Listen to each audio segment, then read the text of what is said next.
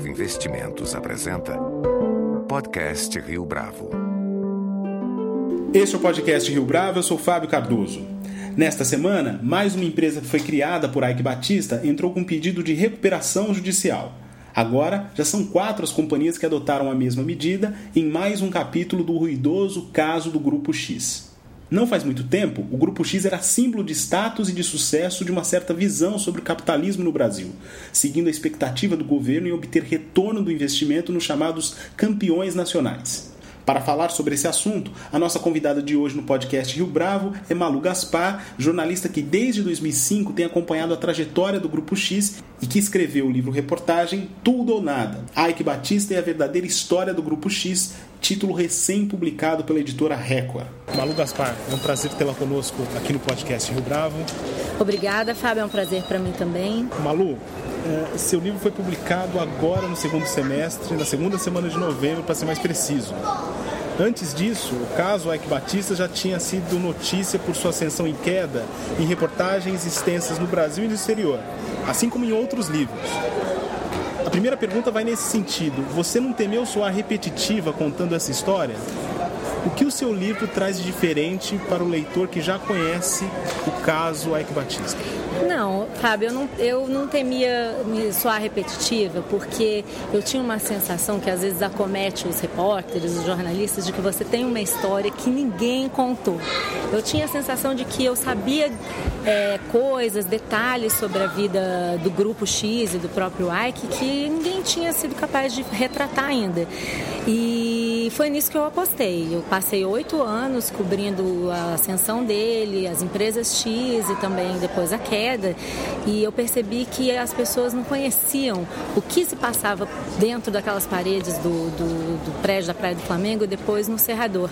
E eu achava que isso era uma história muito importante para que a gente pudesse conhecer não só a formação de uma bolha como ela, como ela estoura, mas também um pouco da gente mesmo, porque no fundo aquele lugar era como se fosse um microcosmos do Brasil naquela época, né? Você tinha um Brasil que ascendia, que era uma potência, uma potência emergente em que todo mundo queria investir e no fundo sem fundamentos concretos como a gente está vendo agora. Né?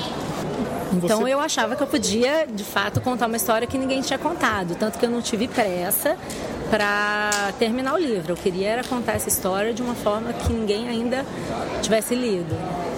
Espero que eu tenha conseguido. Você acompanhou a história, então, a trajetória do Grupo X desde 2005 é, e o seu livro dá um sentido para é, esse começo, para esse meio e para esse fim.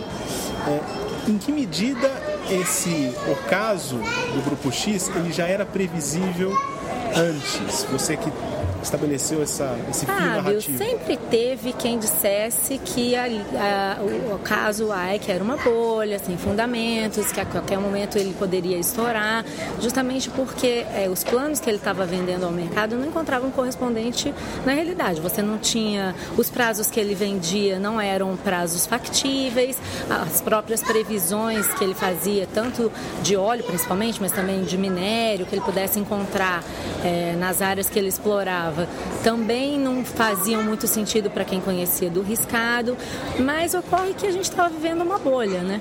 E quando você vive uma bolha, é, eu li muito sobre isso para fazer o livro e, eu, e os, os, especialistas sempre dizem isso.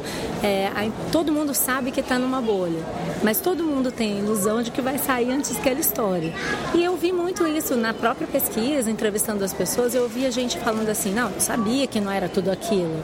Mas aí a pessoa diz, ou, mas eu não sabia que não tinha nada, ou então ele diz, mas eu ia sair antes.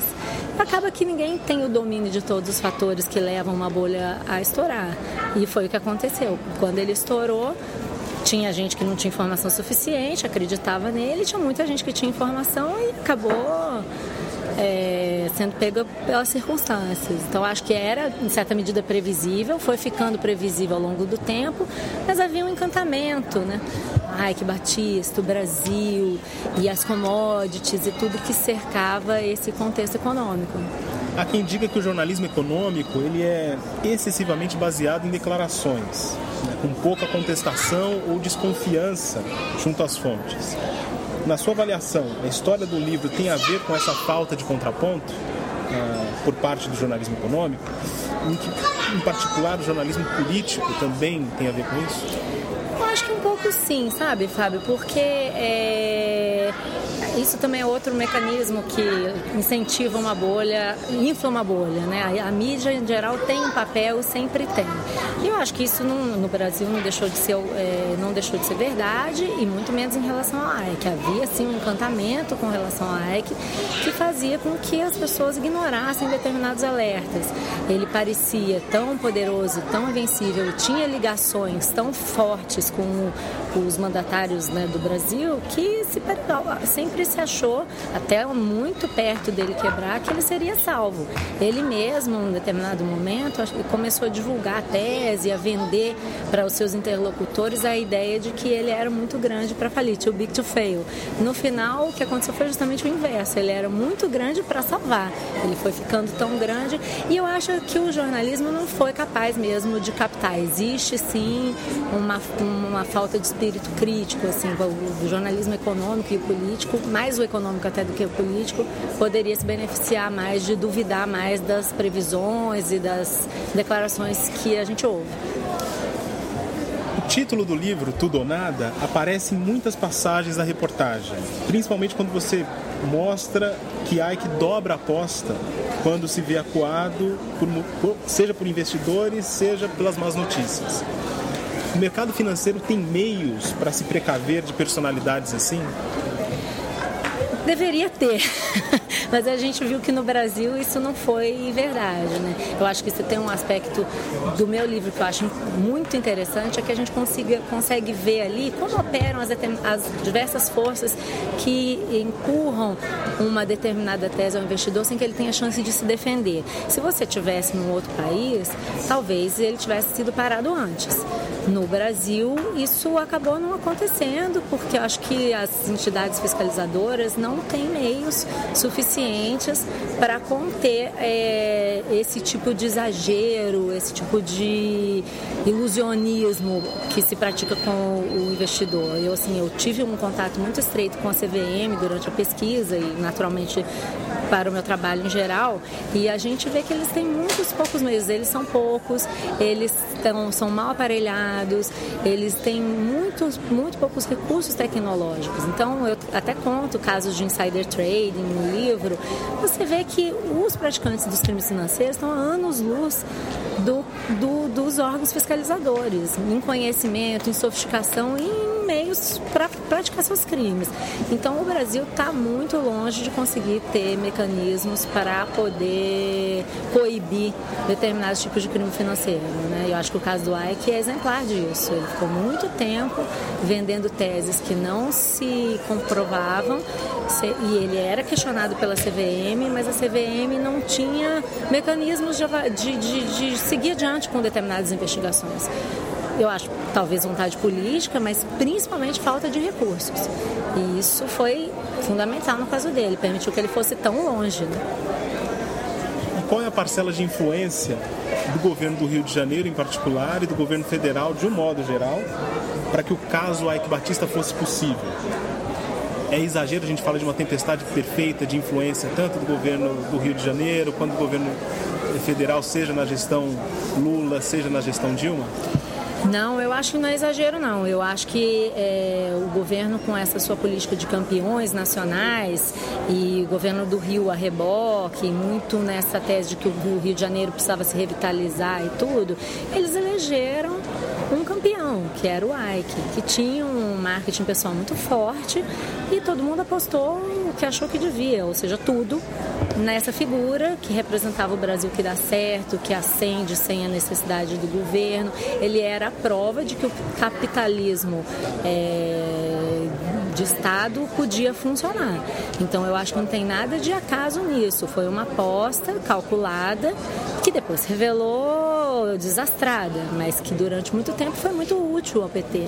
Vamos lembrar que o Ike financiou as Olimpíadas, a campanha carioca pelas Olimpíadas, ele vendeu o Brasil mundo afora, ele fez muita propaganda do Lula para investidores que precisavam de uma pessoa do setor privado que avaliar, avalizasse a gestão petista. Então acho que foi uma confluência de interesses. E ao mesmo tempo o Ike precisava de alguém do o governo Ike federal. precisava. Ele descobriu com a, todas as, as trapalhadas dele no Canadá, toda a história mal sucedida dele lá, que era muito mais útil ter um governo a favor do que contra. E ele investiu nisso primeiro no governo Fernando Henrique com a Termoluma e depois no governo Lula com as diversas iniciativas que foram sendo patrocinadas pelo BNDES. Existia ali uma retroalimentação, vamos dizer assim, que deu errado, assim como deu errado a economia brasileira. Eu acho que o Ike, eu falo isso no livro e aos poucos quando eu comecei a pensar em escrever, eu, eu mesmo comecei a refletir como seria a maneira correta de colocar essas coisas. E eu cheguei à conclusão, estou convicta disso, de que o Ike é produto de uma época. Ele é uma pessoa que sempre pratica, eh, tem as suas. Ele tem um modus operandi, vamos dizer. Ele funciona sempre da mesma forma. Agora, ele se beneficiou de uma janela histórica que foi. O, alçou patamares que ele nunca tinha pensado chegar, né?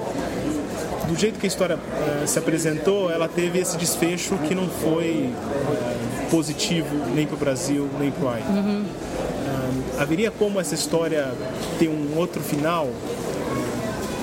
Sabendo, conhecendo a personalidade do Ike? Não sei, eu acho que não. Tem um momento na história do livro que eu acho que as pessoas podem ser levadas a pensar que talvez tivesse dado certo, que é quando o governo tira os blocos do pré-sal da OGX.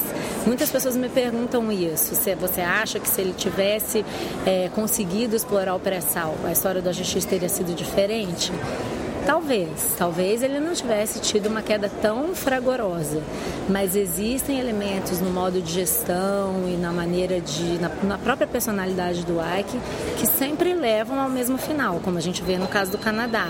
Então talvez ele pudesse ter sido mais bem sucedido, mas a personalidade dele não deixou que ele aproveitasse as chances que existiram para ele sair daquela história de uma, em uma situação melhor, né? Ele tanto que ele dobrava a aposta cada vez e cada vez saía mais machucado. Né? Então eu não sei, eu acho que não. Assim, a minha resposta seria acho que não. Caso a bolha não tivesse estourado, quem seria o principal beneficiário? O Rio de Janeiro, o Brasil ou o governo? Acho que todos teriam sido muito beneficiados, né?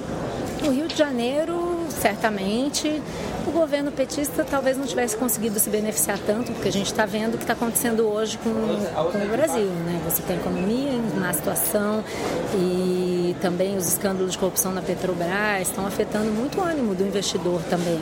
Então eu não sei até que ponto só o fator Ike teria conseguido salvar a pátria, vamos dizer assim. Mas certamente teria sido melhor. O Rio poderia estar em ótima, uma situação bem melhor do que está hoje. Você comentou sobre o processo de elaboração do livro. O que, que deu mais trabalho? As entrevistas? Quantas foram as entrevistas, aliás? Ou a escrita propriamente dita? Bom, foram 106 entrevistas com esse formato, né? Como eu tive é, contato com muito mais gente ao longo dos oito anos em que eu cobri o grupo, eu me beneficiei muito das informações que eu fui recebendo ao longo do tempo.